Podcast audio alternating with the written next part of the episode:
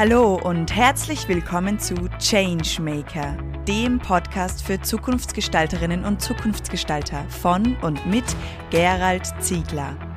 Es erwarten Sie inspirierende Gespräche mit Visionären und Vorreiterinnen aus Wirtschaft, Kultur und Wissenschaft. Alles Zukunftsgestalter, die für glückliche und erfüllte Menschen in einer gesunden, enkeltauglichen Arbeitswelt brennen. Unser heutiger Changemaker Ludwig Brandstötter. Ja, herzlich willkommen, lieber Ludwig, und vielen Dank, dass du dir die Zeit heute genommen hast, dass wir bei dir in deiner Praxis, in deiner Physiotherapiepraxis äh, uns unterhalten dürfen und diese Podcastaufnahme durchführen. Ja, hallo lieber Gerald, freue mich sehr, dass du mich gefragt hast für diesen Podcast. Bin schon gespannt auf deine Fragen und Hoffentlich kann ich ein bisschen erhellend antworten. Davon bin ich total überzeugt, dass das sein wird. Und ich freue mich auch sehr, weil du für mich ja ein sehr spannender Mensch bist. Ich bin ja bei dir in der Therapie, mhm. äh, in der Physiotherapie. Und ja, und da würde ich gerne das eine oder andere den Zuhörerinnen und Zuhörern auch davon erzählen, wie ich das so erlebt habe oder wie du das sozusagen auch angehst. Aber bevor wir dort einsteigen, möchte ich gerne, dass du mal kurz dich vorstellst. Wer sitzt mir denn gegenüber? Wer ist denn dieser Ludwig? Okay. Also mein Name ist Ludwig Brandstötter, ich komme aus Salzburg, ich bin hier geboren und auch aufgewachsen, äh, habe dann ähm, in den 80er Jahren meine Ausbildung zum Physiotherapeuten gemacht, äh, auch in Salzburg, bin dann einmal nach Wien gegangen, habe dort mit Medizin angefangen, aber mehr aus Interesse an der Anatomie, es war nie so das Interesse, das Studium zu beenden, gleichzeitig mit der Osteopathie-Ausbildung, das ist eine spezielle Therapieform äh, zum Osteopathen, ähm, habe mich dann selbstständig gemacht hier in Salzburg und habe dann immer, war immer sehr fortbildungsaffin, habe dann noch eine weitere Ausbildung gemacht, das war die Barbara Brennan School of Healing, eine amerikanische Schule, die sehr körperorientierte Psychotherapie anbietet, ähm, in Kombination mit so Energiefeldarbeit und war dann immer noch nicht ganz fertig mit meiner Ausbildung und bin dann noch in die Psychotherapie eingestiegen und habe dann in Salzburg 2014 mit der Psychotherapieausbildung auch noch begonnen und bin da gerade dabei, das abzuschließen. Mhm, das ist ja eine spannende Kombination. Warum hast du Physio und Psychotherapie kombiniert? Das sind ja normalerweise zwei Berufsfelder und wie der eine bietet das eine an und der andere bietet das andere an. Was hat dich dazu bewogen, die beiden Dinge zu kombinieren? Was ich eigentlich ziemlich genial finde. Ähm, also in der Therapie hat man als Physiotherapeut und auch Osteopath oder ich habe den Luxus, in der Praxis immer Stundentermine anzubieten und es ergibt sich natürlich, dass die Menschen sich dabei öffnen und sehr viel erzählen. Und ähm, da braucht es dann oft einen professionellen Hintergrund, zumindest meinen Ansprüchen entsprechend, äh, um die Leute auch wirklich begleiten zu können. Wenn Patienten vielleicht in einen emotionalen, angerührten oder Schmerzzustand kommen, ist es einfach notwendig, das vielleicht auch einordnen zu können, den Patienten einen Rahmen geben zu können, sie vielleicht auch wieder so ein bisschen an ihre Ressourcen zu erinnern und wieder aus diesem Schmerz herauszubringen zum Beispiel. Und deswegen ist für mich der Schritt zwischen Physiotherapie und Psychotherapie eigentlich sehr klein gewesen. Äh, zweite Motivation war, dass dann auch immer wieder natürlich Patienten gekommen sind, die wirklich psychisch oder psychiatrische Fälle waren und ich gemerkt habe, dass ich da einfach zu wenig Handwerkszeug habe und zu wenig Hintergrundwissen. Und das war dann Motivation einmal in der Psychotherapie vorbeizuschauen, in einer Einführungsvorlesung und ich bin drinnen gesessen und habe mir gedacht, genau das ist es, das brauche ich, das will ich noch lernen. Ich habe dann drei Jahre gebraucht, bis ich letztendlich angefangen habe damit, aber ähm, ja, war dann mit sehr großer Leidenschaft in der Ausbildung und habe sehr interessante Leute kennengelernt ähm, auch viel über Hirnforschung gelernt, Dinge, die einfach dann so das Bild wirklich abgerundet haben. Und ich habe dadurch erst verstehen gelernt, was vielleicht oft auf der physischen Ebene sich abspielt, aber oft auf einer psychoemotionalen, psychosomatischen Ebene wirklich der Hintergrund ist. Das wäre genau eben meine nächste Frage. Ist es immer so oder fast immer so, dass der Schmerz eigentlich ja nur das Signal ist und aber dahinter sich etwas anderes verbirgt, eben was Psychisches verbirgt oder psychisch-emotional verbirgt oder keine Ahnung, wie man das bezeichnet? Ähm, also es gibt ein Spektrum. Es gibt, mhm. ähm, wenn man das Wort psychosomatisch nimmt, dann mhm. gibt es die Psyche, das mhm. ist wirklich der emotionale Hintergrund, und das Soma ist der Körper. Und es gibt Erkrankungen, die haben einen sehr stark somatischen Hintergrund, das ist gleich körperlich. Und es gibt Erkrankungen, die haben einen sehr stark psychischen Hintergrund. Das heißt, es ist sehr stark emotionsgeleitet oder erfahrungsgeleitet. Ähm, aber es gibt meiner Meinung nach sehr wenige Erkrankungen, die somatisch sind, die keinen emotionalen Hintergrund haben. Einfach deswegen, weil unser Gehirn nicht so arbeitet. Unser Gehirn arbeitet so, dass immer mit einem Schmerz eine Emotion verknüpft ist oder mit einem Zustand eine andere Situation verknüpft ist. Und ich glaube, das kennt jeder, wenn wir uns in eine Situation versetzen, ist es automatisch mit einer Emotion verbunden. Und da sind wir dann sofort im psychischen Bereich. Und Schmerz, also ich habe viele Schmerzpatienten in der Praxis, ist sowieso immer mit Emotionen verknüpft. Mhm. Das kann sein, dass es Angst ist, das kann sein, dass es ein Vernichtungsgefühl ist, das kann sein, dass es eine Depression ist, das kann sein, dass die Lebensfreude dadurch geschmälert wird. Äh, bei Schmerzpatienten ist immer eine emotionale Komponente. Das kann man eigentlich nicht auseinander dividieren. Und wie gehst du jetzt konkret in der Praxis vor, wenn jemand kommt mit Rückenschmerzen zum Beispiel? Äh, im unteren Lendenwirbelbereich, nehmen wir das als konkretes Beispiel. Ja. Äh, wie, dann kommt er ja primär mit dem Schmerz und erwartet von dir Linderung des Schmerzes. Ich sage es jetzt einfach genau. mal sehr banal und sehr, sehr pragmatisch. Also, was mir mal grundsätzlich wichtig ist, ist eine genaue Diagnostik. Mhm.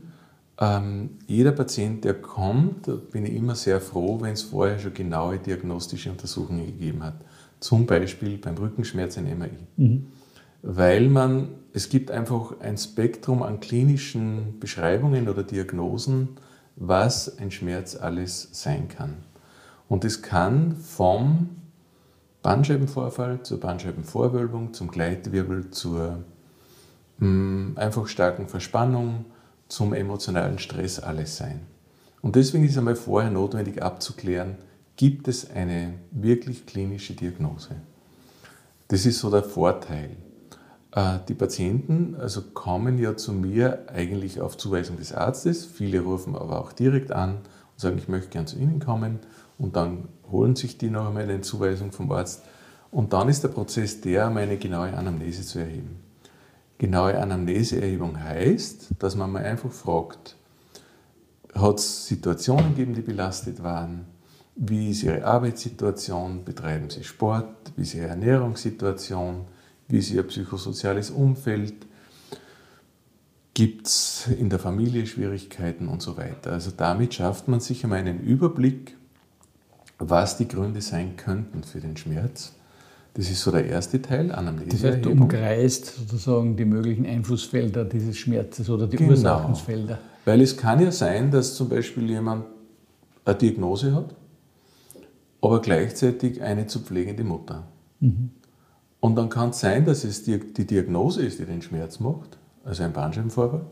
Aber es kann auch sein, dass die Mutter furchtbar lästig ist, die man pflegen muss. Und dass das einfach emotional sehr anstrengend ist. Oder dass einfach die Belastung, einen kranken Menschen zu Hause zu haben, einfach die Anstrengung mhm. bedeutet. Oder dass die Kinder vielleicht irgendwo nicht ganz glücklich sind. Oder dass der Chef mühsam ist. Also es ist wichtig, wirklich so ein bisschen abzugrenzen, was sind denn mögliche Störfaktoren, die wirklich Stress im Körper auslösen, um das dann so ein bisschen einzugrenzen, was wirklich mögliche Ursachen sein können. Hast du den Eindruck, dass so seit Corona oder auch seit dieser wirtschaftlichen, ja, sag ich mal, herausfordernden Situation diese Zustände stärker werden oder mehr werden, dass da Patienten noch mehr kommen mit, mit Auswirkungen daraus? Ähm, ich würde sagen, dass es war, also unsere Branche hat vorher schon immer viele Patienten gekannt und Bewegungsapparat und Schmerzpatienten war vor Corona immer schon ein Thema. Mhm. Äh, weil einfach Druck in der Wirtschaft ist bekannt und Belastungen sind bekannt.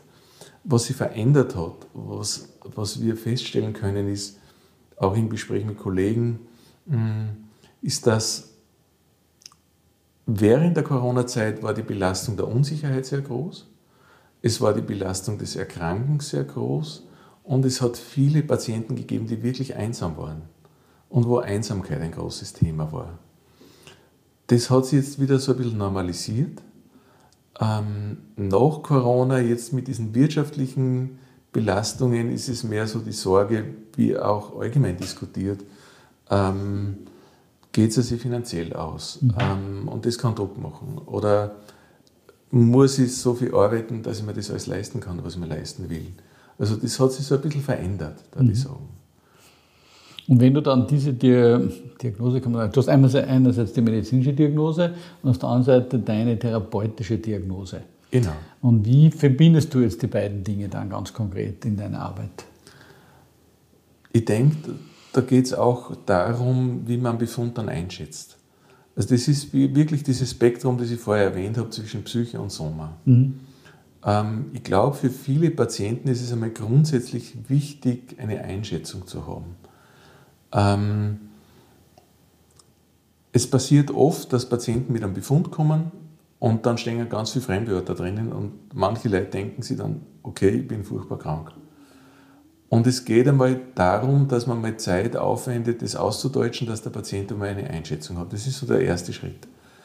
Und dann, wenn man diese Anamnese erhoben hat, geht es im nächsten Schritt darum, herauszuarbeiten, und das ist dann der physiotherapeutische oder der osteopathische Befund, ähm, gibt es Blockierungen im Körper. Blockierungen heißt, konkret ist ein Wirbel schief, ist ein Organ verspannt, gibt es Narben, gibt es Traumen, zum Beispiel Schleudertraumen, gibt es Brüche, gibt es Operationen und so weiter. Und daraus entsteht dann so ein funktioneller Befund, wie der Status des Patienten ist. Und das unterscheidet sich aber vom medizinischen Befund insofern, als ein MRI sagt aus, Bandscheibe herausgedrückt, Schmerzen in einem bestimmten Wirbelsegment, auf einer bestimmten Wirbelhöhe. Der funktionelle Befund ist wirklich, wie ist die Spannung, mhm. wie ist der Stresszustand, wie ist der Gesamtzustand. Nicht nur reduziert auf einen medizinischen einen Seitenbefund. Okay. Und dann, wie geht es dann weiter?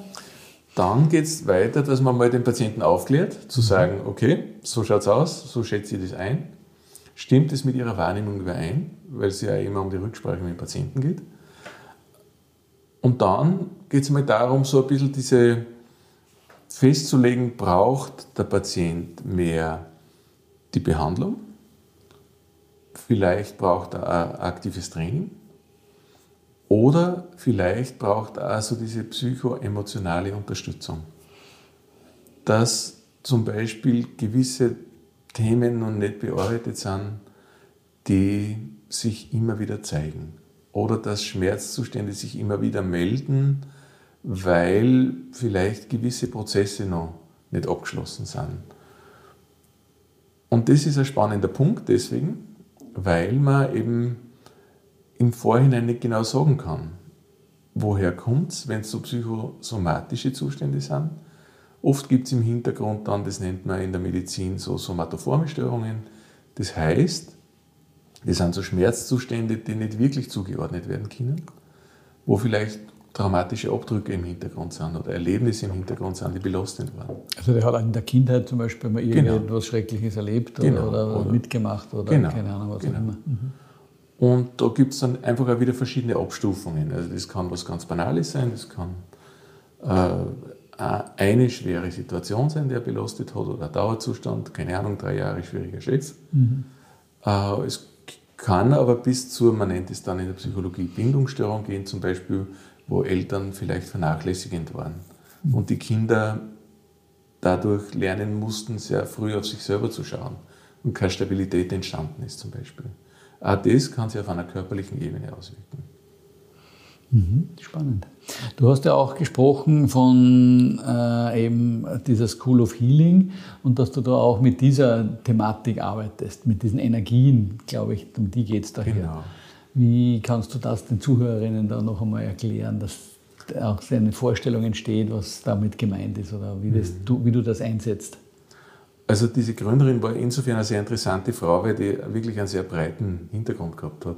Die war diese Barbara Brennan, die war eigentlich eine Physikerin bei der NASA, mhm. hat atmosphärische Physik studiert, hat dort die Doktorat gehabt, war gleichzeitig Theologin, also hat ein abgeschlossenes Theologiestudium okay. gehabt. Spannende Kombination auch Und wieder. war noch Psychotherapeutin. Okay. Und die hat das so kombiniert, also diese atmosphärischen Themen sozusagen, kombiniert mit tiefen psychologischen Erkenntnissen. Und die hat eine Bewusstseinsebene beschrieben, so wie es in der Atmosphäre sozusagen Schichten gibt, Stratosphäre und, mhm. äh, und so weiter, hat die also Bewusstseinsebenen beschrieben, so wie so Sphärenschichten. Und die beschreibt so sieben Hauptbewusstseinsebenen. Und die sind auch verknüpft mit körperlichen Zuständen und mit so ja, Bewusstseins- oder Seinszuständen. Ich, ich erkläre mal nur kurz diese sieben Ebenen, wenn das okay ist. Also die unterste Ebene ist die körperliche Ebene, die kennen wir alle, die sind Organfunktionen, Muskulatur, ähm, einfach was wir mit dem Körper verbinden, Ernährung und so weiter. Die zweite Ebene wäre so die Emotionsebene und zwar die Emotionen einem selber gegenüber. Das heißt, mhm. wie gehe ich mit mir in meiner Emotion um? Mhm. Wie schaue ich auf mich? Wie gebe ich mir an meiner Emotion hin? Hat der einen Platz? Bin ich selbstfürsorglich? Bin ich nährend? Bin ich eher mir selber abgewandt? Die dritte Ebene sind so Denkmuster. Da geht es eher um, welche Glaubensstrukturen heute, wie denke ich, wie bin ich wie verbringe ich meinen Tag? Sozusagen ist meine innere Stimme sehr abwertend, bin ich zugewandt, bin ich freundlich, äh, habe ich ein feindliches Weltbild, habe ich ein freundliches Weltbild. Und da gehört auch die Intuition rein. Also der aktive Teil ist das aktive Denken, der passive Teil ist mehr so die Intuition. Wie hoch ich auf meine Intuition? Glaube ich meiner Intuition? Schiebe ich es immer weg? Wenn ich nicht so ein gutes Gefühl habe, reagiere ich trotzdem so und denke, man muss ich haben. Oder sage ich, hm, ich glaube, ich muss da jetzt vorsichtig sein und ich richte mir ein bisschen danach. Die nächste Ebene wäre so die Beziehungsebene, das ist was so zwischenmenschlich sich abspielt, also zwischen Menschen, aber auch zwischen Mensch und Tier. Und es ist auch so ein bisschen die Brücke, also da ist das zugehörige Organ dann das Herz. Mhm. Da geht es nicht nur um diese menschliche Ebene, sondern auch so diese Brücke in so eine spirituelle Dimension. Ähm, vielleicht gibt es so geistige Führer, vielleicht gibt es Engel, vielleicht gibt es Wesenheiten, die größer sind, als unser Bewusstsein wahrnimmt. Und dann beschreibt es nur mal auf, diese Spiritu auf diesen spirituellen Dimensionen auch noch mit drei Ebenen. Und zwar das erste wäre so diese Ebene, da geht es um so ein Vertrauen in einen größeren Plan. Also kann ich darauf vertrauen, dass mein Leben vielleicht geführt wird? Kann ich darauf vertrauen, dass es einen größeren Plan gibt? Kann ich darauf vertrauen, dass ich nicht alles immer gleich entscheiden muss, sondern vielleicht gibt es ja schicksalhafte Dinge, die ich gar nicht so beeinflussen muss und kann. Und das kann auch entlastend sein, also dass ich nicht immer in der Kontrolle sein muss. Und dann die nächste Ebene wäre so eine Ebene von ähm, einem Zustand, den wir alle kennen. Sie beschreibt es als Divine Ecstasy. Das ist wie so ein Zustand, wenn man in ein schönes Konzert geht, wenn man in einen spirituellen Raum geht, wenn man vielleicht in einen Sonnenuntergang reinschaut und sich denkt, boah, jetzt ist es wirklich gut. Mhm. Und jetzt fühle ich mich wirklich verbunden. Und zwar nicht nur so auf einer Ich-Du-Ebene, sondern mit so einem größeren Ganzen. Und die nächste Ebene wäre dann so eine Ebene von so, äh, ich bin mir bewusst, dass ich der Schöpfer meiner Realität bin.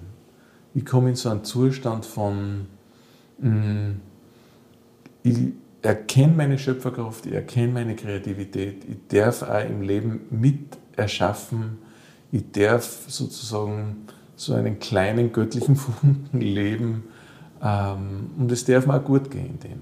Das wären so diese sieben Ebenen, mit denen die Barbara Brennan gearbeitet hat. Und die nehme ich ganz gern mit rein in, in den Therapieprozess, weil manche Menschen sind vielleicht sehr physisch und dann braucht es vielleicht mehr so diese größere Dimension und manche Leute sind sehr spirituell und die brauchen vielleicht mehr diese Erdung im Physischen, wo es um banale Bewegung geht, wo man vielleicht diese unteren Ebenen ein bisschen nähert und ein bisschen unterstützt. Das heißt, es geht dann letztendlich um Ganzheitlichkeit. Genau, also mhm. Heilung auf den verschiedenen Ebenen des Seins. Mhm. Aber wie kann man jetzt zum Beispiel die Ebene, die unteren Ebenen unterstützen, also diese körperlichen Ebenen, von denen du gesprochen hast? Ganz banal. Hast, Körperliche Ebene ist gute Ernährung, mhm. ausreichend Bewegung in einem guten Maß, nicht zu viel, nicht zu wenig. ähm, vielleicht einmal Yoga machen, vielleicht einmal einen schönen Spaziergang. Mhm. Äh, wirklich auch das, den physischen Körper gut unterstützen. Mhm. Mhm. Diese emotionalen Ebenen ist, was nährt mich? Da geht es um leistungsunabhängige Liebe. Mhm. Was tut mir gut? Bin ich selber zu mir nett oder bin ich eher abwertend? Kann ich mich so lassen, wie ich bin? Kann ich sagen, hey, das hast du gut gemacht? In einem wirklich angenehmen Sinn und nicht nur leistungsbezogen. Ich muss 14 Stunden arbeiten, dass ich mit mir zufrieden bin. Das heißt, also, da geht es auch um Auflösung von Glaubenssätzen. Zum Beispiel. Letztendlich genau, auch. Genau. Das wäre, was die rationale Ebene betrifft.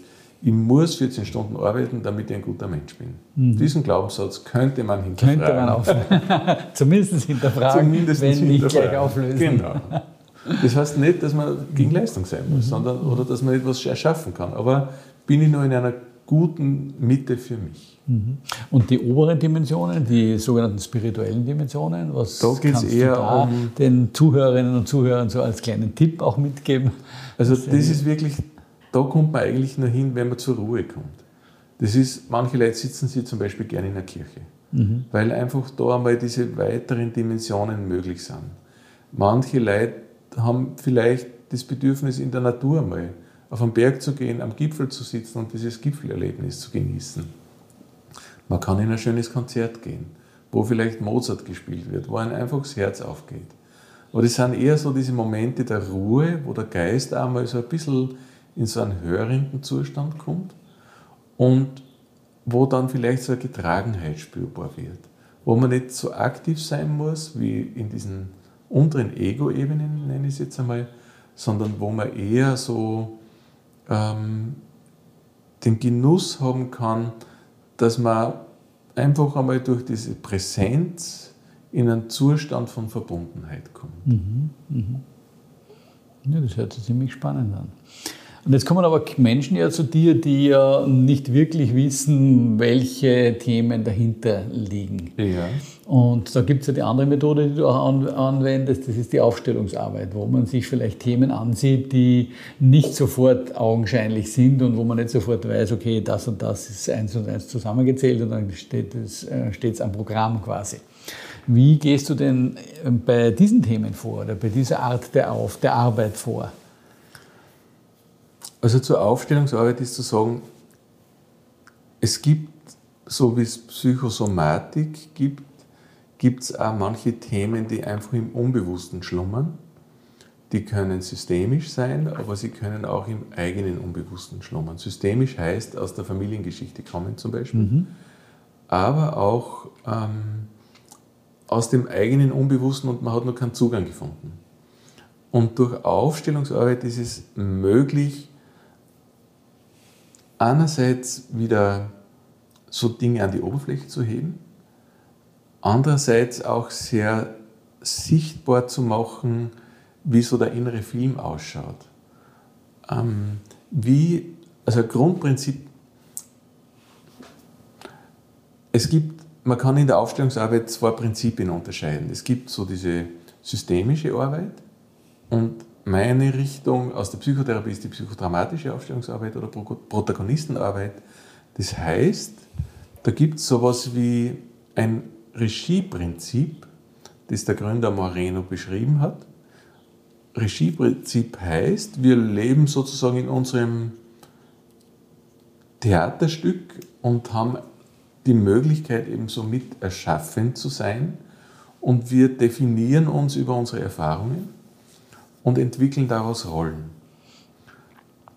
Jeder kennt es, in einem Kinofilm gibt es bestimmte Rollen. Also da gibt es den Brad Pitt, der ist vielleicht der Held, und da gibt es die Angelina Jolie, die ist vielleicht die Heldin oder die Anti-Heldin. Und auch wir haben so innere Rollenbilder. Und manche leben wir, manche leben wir nicht so stark. Also ich lebe jetzt zum Beispiel die Rolle des Therapeuten, der interviewt wird. Du lebst die Rolle des Interviewers. Mhm. Gleichzeitig haben wir vielleicht eine Familie, sind Familienväter. Gleichzeitig haben wir Freunde, sind in der Rolle des Freundes und so weiter. Also es gibt verschiedene Rollen, die wir alle in uns angelegt haben. Die gibt es einerseits archetypisch, wie es der C.G. Jung beschreibt. Also jeder weiß, was ein guter Freund ist, jeder weiß, was ein guter Vater ist, jeder weiß auch, was ein schlechter Vater ist. Oder eine schlechte Mutter natürlich. Und gleichzeitig gibt es dann Situationen, in denen wir vielleicht diese Rollen sehr einengen oder verengt nur mehr leben. Das heißt, wir reduzieren uns auf die Rolle des Helfenden oder wir reduzieren uns auf die Rolle des Depressiven oder der Depressiven. Und es geht darum, dass man durch Aufstellungsarbeit diese Rollenbilder sichtbar macht und gleichzeitig wieder Ressourcen dazu bringt, die uns erinnern daran, dass wir vielleicht mehr sind als diese reduzierten, man nennt es dann Rollenkonserven. Und in dieser Erweiterung ist es dann möglich, vielleicht Lösungen zu finden, die einen darin unterstützen, meinen nächsten Schritt zu setzen oder einen alten Schmerz loszulassen oder lösungsorientiert äh, ein Gespräch mit dem Chef zu suchen oder vielleicht einen Konflikt mit der Partnerin einmal anzusprechen. Und dann schließt sich der Kreis wieder, wenn ich das jetzt so richtig verstehe, dass man sagt, der Schmerz hat ja auch gewisse Auslöser, außer die körperlichen Themen, einfach wie eben das Partnergespräch oder Chef oder was auch immer. Äh, und wenn dann diese Aufstellung das auflöst oder zeigt, kann man dann in die Lösung gehen und dann auch den Schmerz letztendlich mindern, oder? Genau. Habe also ich das so richtig verstanden? Genau. Es gibt so etwas, das nennt man den kreativen Zirkel. Da geht es darum, es gibt immer so einen kathartischen Prozess, also eine Katharsis. Mhm. Katharsis heißt, es gibt vielleicht einen Moment, wo die Emotion sich mal wirklich zeigt, wo man mal wirklich seine Wunde spüren kann, wo man mal wirklich das, was einen belastet hat, auch einmal, man nennt es dann auf der Bühne, zeigen kann. Und wo man vielleicht eine adäquate, unterstützende Antwort kriegt dafür. Und dadurch kommt dann wieder ein Fluss in eine gehaltene Situation. Und dadurch entsteht dann vielleicht eine neue Erkenntnis oder eine neue Möglichkeit oder Tür öffnet sich äh, über ein Thema, mit dem man vielleicht vorher nicht zurechtgekommen ist oder wo man vielleicht vergessen hat, dass man nur einen guten Freund hat, der einem helfen könnte oder eine Ressource, die man irgendwie in sich finden kann. Und kann sich dann damit auch der Schmerz auflösen? Das ist natürlich die Einserfrage und die große Wunderfrage. Nicht? Ah, hoffentlich. Und du bist ja Changemaker und Zukunftsgestalter, weil wir ja dich in diesen Podcast eingeladen haben und damit löst du dann die, die Schmerzen auf. Hoffentlich ja. ja. Das Aber ist deswegen, weil man einfach auch realistisch sein muss. Mhm. Man kann immer nur den nächsten Schritt setzen und den kann man aber gern setzen und man kann dadurch vielleicht was leichter machen und es ist nicht jede Aufstellung gleich die große Wunderheilung. So realistisch muss man sein und auch so ehrlich, glaube ich. Mhm. Weil sonst würde man was falsch versprechen. Aber es bringt auf jeden Fall eine Erweiterung, es bringt Change, Veränderung. Mhm. Und damit, wenn man das Thema gut genug durchgekaut hat, vielleicht, kommt man an den Punkt, dass man den Schmerz auch langsam hinter sich lassen kann. Mhm. Es ist nicht immer in einem Schritt möglich, manchmal sind es viele Schritte aber es kommt immer zu einer Veränderung. Ja, danke. Das war jetzt für mich schon ein sehr abgerundetes Bild von der auf der einen Seite Komplexität des Menschen, aber auch von der letztendlich, denke ich, Mystik des Menschen, weil wir ja einfach keine Maschinen sind, die auf Knopfdruck funktionieren und bei Schmerzen zu dir gehen als Therapeut, als Physiotherapeut mhm. und dann gibt es drei Knöpfe, die du drückst oder drei Griffe oder drei Bewegungen oder mhm. keine Ahnung und dann ist alles gelöst und wieder gut, sondern ich denke, was mir so jetzt klar geworden ist, dass man jetzt sehr ein rundes Bild hat, weil du eine sehr ganzheitliche Betrachtungsweise oder Sichtweise hast, dass der Mensch mehr ist als wie nur das, was wir vermeintlicherweise sehen als Gegenüber und auch selbst spüren als Körper oder als, ja, als äh, Haut und Muskeln und so. Dem stimme ich hundertprozentig zu. Also ich denke, der Mensch ist ein, ein unglaublich komplexes Wesen mit ganz vielen Schichten. Und ähm, es ist das große Mysterium, welche Schicht zeigt sich, was will der Mensch vielleicht in diesem Leben lernen, mhm. ähm, wo will Bewusstsein entstehen, wo ist Heilung möglich. Das sind immer spannende Fragen. Mhm. Ja, war sehr ein spannendes Gespräch. Vielen Dank, dass du dir die Zeit genommen hast. Du hast ja einen dicht gedrängten Kalender, bist sehr ausgebucht. Wir werden trotzdem deine Kontaktdaten in den Shownotes verlinken. Und wer sich zu dir, bei dir melden möchte, kann das gerne machen. Herzlichen Dank für die Einladung. Sehr gerne. Vielen Dank, lieber Ludwig. Danke auch. Danke, dass Sie heute beim Changemaker Podcast dabei waren. Mehr Informationen dazu finden Sie in den Show Notes und auf www.thechangemaker.at. Wenn Ihnen diese Folge gefallen hat, dann vergessen Sie nicht, den Podcast zu abonnieren. Wir freuen uns auf Ihre Reaktionen, Gedanken oder Fragen auf podcast at deadchangemaker.at. Oder vielleicht möchten Sie uns auch eine Zukunftsgestalterin empfehlen? Wir wünschen Ihnen eine wunderbare Zeit. Bis bald bei der nächsten Folge des Changemaker.